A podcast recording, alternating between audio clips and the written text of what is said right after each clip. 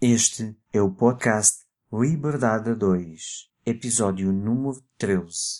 Chegar a lado nenhum. onde falamos sobre a vida na visão de Oscar. Olá, olá, gente livre! Bem-vindo ao podcast Liberdade a 2. O meu nome é Sónia Anjos. E o meu é António Ferreira. Somos ambos coaches e mentores de negócios que geram liberdade. Os nossos valores principais são a liberdade e a família e é por isso que empreendemos juntos há mais de 12 anos.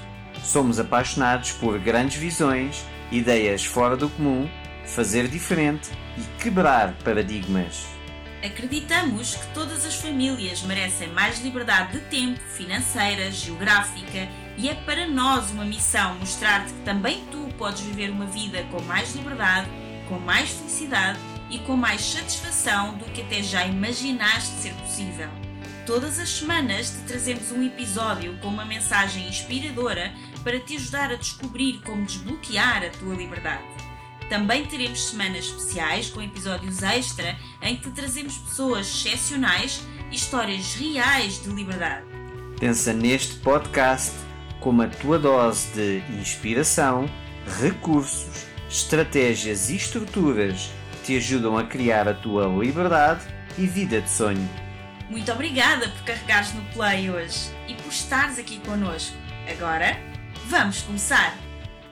Bem-vindo a este episódio do podcast. Olá, bem-vindo.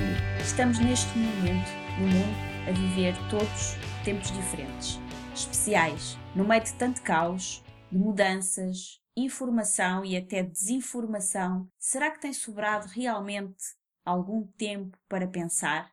Mas pensar pela própria cabeça, sem condicionamentos externos. As metáforas são uma poderosa ferramenta da programação neurolinguística que deixam espaço para cada um de nós encontre o seu meio de compreender algo através dos seus próprios recursos. Como o nosso valor principal aqui no podcast é a liberdade, e neste momento temos ouvido tantas pessoas manifestar que se sentem tolhidos da sua própria liberdade, foi exatamente isso que te quisemos trazer na forma de uma metáfora um pouco mais de liberdade, mesmo quando e enquanto continuas fechado ou mesmo, entre aspas, preso dentro de casa. Por isso, António decidiu criar uma metáfora para o episódio de hoje. Qual deve ser então o objetivo de usar uma metáfora em PNL?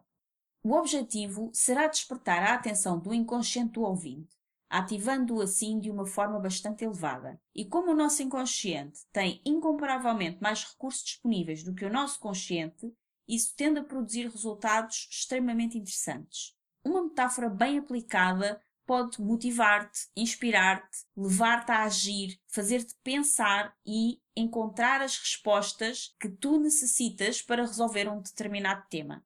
Uma metáfora bem aplicada não deve ser explicada, pois, se isso for feito, o que está a acontecer nesse momento é que o emissor está a impor o seu mapa-mundo, a sua visão da metáfora, ou pior, a sua agenda em relação a essa metáfora ao receptor, à pessoa que está a ouvi-la. E isso limita bastante a escolha do receptor. Ao limitar a escolha a quem ouve a metáfora, está a limitar a sua liberdade.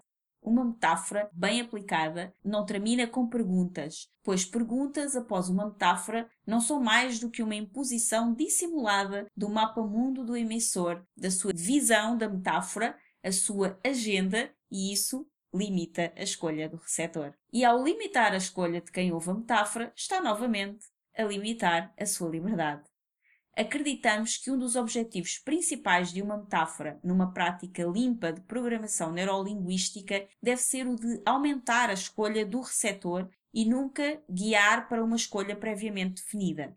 Uma metáfora bem aplicada nem sequer tem de fazer sentido para o consciente do receptor, pois o que interessa é despertar a atenção do inconsciente do ouvinte, ativando-o de uma forma bastante elevada para assim motivá-lo, inspirá-lo, levá-lo a agir, levá-lo a pensar e a encontrar as respostas que necessita para resolver um determinado tema. Estes resultados podem ser imediatos ou levar meses a acontecer. Depende de inúmeros fatores. No entanto, independentemente do tempo demorar, o tema em questão tende a ficar resolvido. Seja porque a pessoa, por magia, encontrou uma solução, seja porque passou a ver a questão de um outro prisma, ou seja porque deixou de ser tão importante. Convido-te a ouvir esta metáfora atentamente e, se fizer sentido para ti, ouvi-la várias vezes, pois ao fazê-lo, talvez encontres respostas diferentes e ou talvez comeces a fazer perguntas diferentes e logo a obter respostas diferentes também. É muito provável que quanto mais vezes ouvires esta metáfora, mais magia começa a acontecer na tua vida. Mas isso só poderás saber se a ouvires. Então, procura um sítio confortável, relaxa e ouve, porque o António agora vai falar-te sobre o Oscar. Oscar era um hamster que vivia aparentemente feliz na sua gaiola com a sua família. A sua gaiola estava no alpendre de uma moradia que o fazia com que visse vários animais em liberdade, e isso provocava-lhe sentimentos muito distintos relativamente a eles. Pois se por um lado as suas vidas livres o fascinava, por outro achava a vida daqueles animais muito arriscada e perigosa. Para além disso, sem saber muito bem o porquê, algo lhe dizia que aquela vida não era para ele.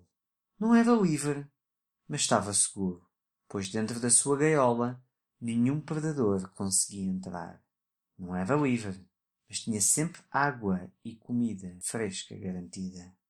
Não era livre, mas a roda que tinha na sua gaiola mantinha-o ocupado e distraído, e como tal, passava a maior parte do tempo a correr nessa roda.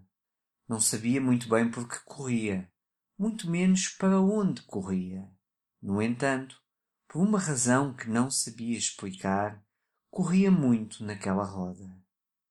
Às vezes, quando estava a comer, ou até antes de dormir, perguntava-se por que razão gostava tanto de correr numa roda que não levava a lado nenhum.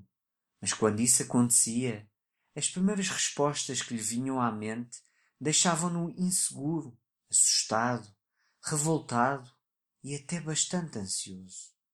Facilmente percebeu que se fosse correr para a sua roda essas ideias e sentimentos desapareciam. Então, sempre que lhe apareciam questões deste género na sua mente, ele desatava a correr para a sua roda, cada vez com mais afinco. Certo dia, depois de uma noite particularmente difícil, correu tanto, mas tanto na sua roda, que esta acabou por se partir. O seu dono, ao ver a roda partida, exclamou: É, rapaz, então partiste a tua roda? Epá, isto este mês está complicado. Vais ter de viver uns 15 ou 20 dias sem a tua roda, pois só consigo comprar outra lá para o mês que vem. Oscar não gostou nada do que ouviu. Então e agora? Como é que vai ser? 15 ou 20 dias sem roda? Este homem está maluco. Não é possível viver 15 ou 20 dias sem roda. O que é que eu faço até lá? Que raio de dono me havia de ter calhado? Claramente não sabe gerir o seu dinheiro e não sabe o que faz. Se eu estivesse no seu lugar, nunca deixaria um hamster um dia sem a sua roda, quanto mais quinze ou vinte dias. Estamos entregues aos bichos, é o que eu te digo, exclamou ele para a sua companheira. Deve ter gasto dinheiro noutras coisas que precisava, retorquiu ela. Qual quê? Não sabe é gerir a casa, o que é? É óbvio que ele devia ter várias rodas suplentes guardadas. Toda a gente sabe disso. Mas desde que me conheço, que esta roda foi sempre a mesma. E o que é que isso tem a ver? A verdade é que a roda partiu-se e não foi logo substituída como era suposto.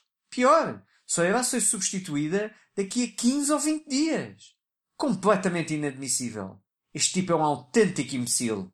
Mas olha que este imbecil é o que nos dá água e comida fresca todos os dias.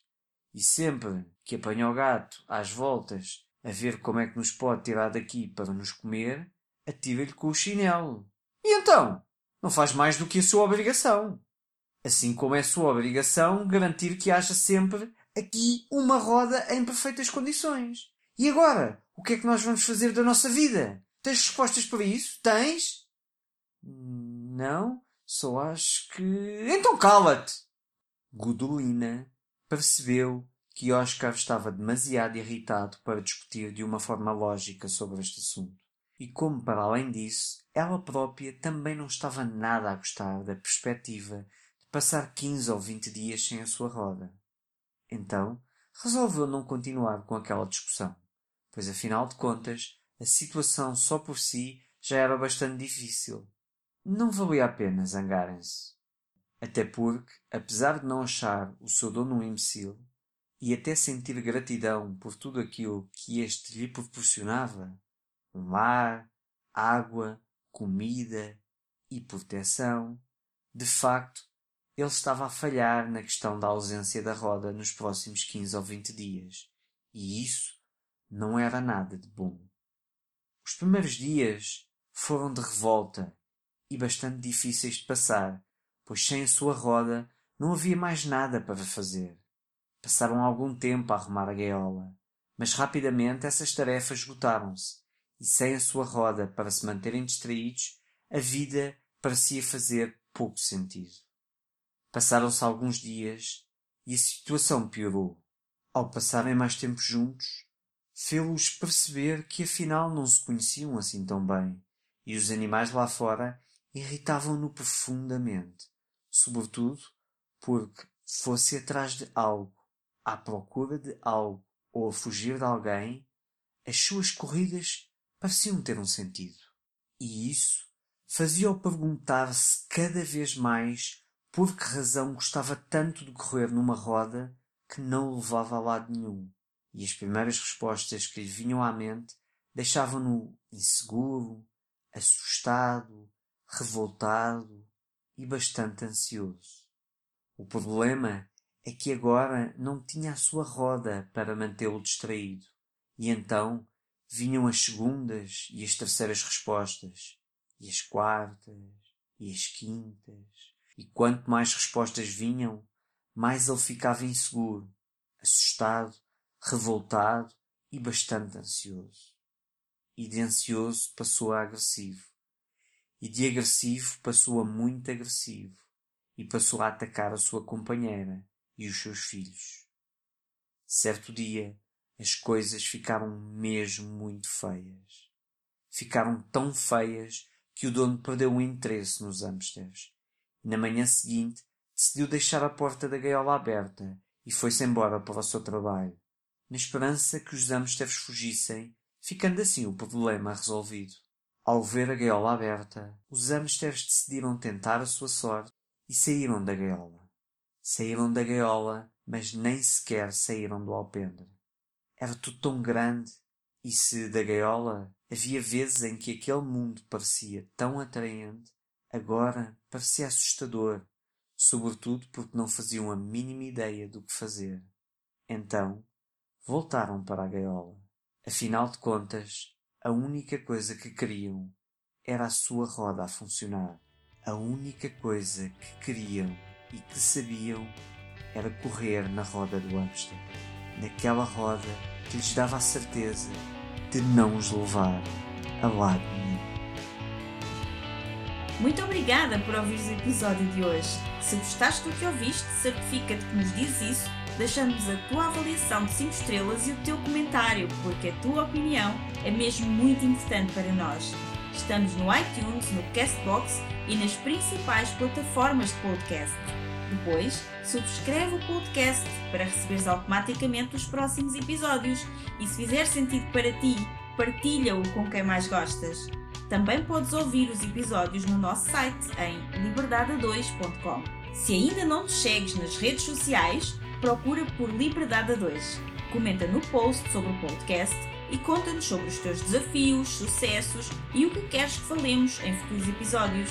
Vamos adorar criar um episódio especial para ti. E o melhor acontece depois do episódio, nas conversas dentro da nossa comunidade. Procura por Grupo Liberdade 2 no Facebook e solicita a tua adesão à nossa comunidade de gente livre. Nós adoramos passar este tempo contigo e mal podemos esperar por te encontrar aqui no próximo episódio. Até lá, desenha o teu estilo de vida, compromete-te com os teus sonhos e agarra a tua liberdade. Até lá!